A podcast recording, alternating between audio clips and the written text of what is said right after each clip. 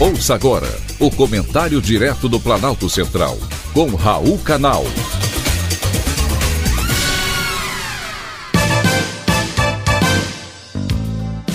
Queridos ouvintes e atentos escutantes. Tema de hoje: Exemplo de Singapura. É bom viver. Melhor ainda é viver muito e com qualidade de vida. Populações longevas não são um problema para a sociedade.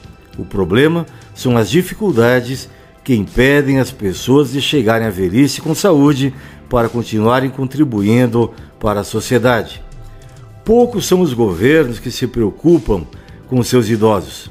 O Brasil não é nenhum exemplo de país que contribui para uma velhice saudável. Aliás, os velhos aqui sofrem muito. Porém, em algum lugar do mundo tem quem se preocupe. Esse lugar fica na Ásia, mais precisamente no sudoeste asiático. É Singapura ou Xinjiang em mandarim. O país é o que apresenta o maior IDH, Índice de Desenvolvimento Humano dos países asiáticos, e é o nono do mundo. E isso em uma área equivalente à metade da cidade de São Paulo, com uma população de 5 milhões de pessoas.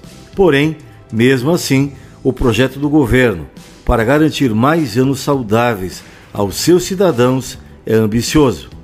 Aumentar a expectativa de vida em três anos na próxima década e em cinco até 2050. E para que isso aconteça, já existe um projeto piloto no Distrito da Saúde em Queenstown. E nesse local vivem 100 mil pessoas, 22% da população com idade acima de 65 anos.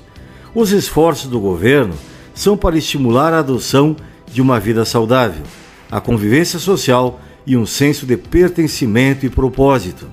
E toda essa filosofia começa com um princípio básico: idosos são ativos valiosos para a sociedade e todos devem participar da vida comunitária. Para isso, é preciso criar espaços de convivência onde jovens e velhos possam interagir em atividades conjuntas. Simples assim. Um local onde a cultura e a tradição locais são respeitadas e é preciso entender que as comunidades são ambiental, econômica e socialmente sustentáveis.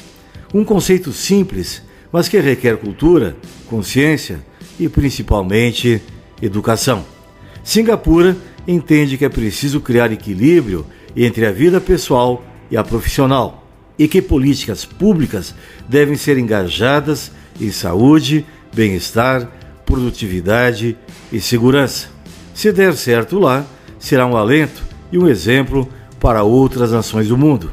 Mas dificilmente eu acredito que chegue ao Brasil. Foi um privilégio, mais uma vez, ter conversado com você.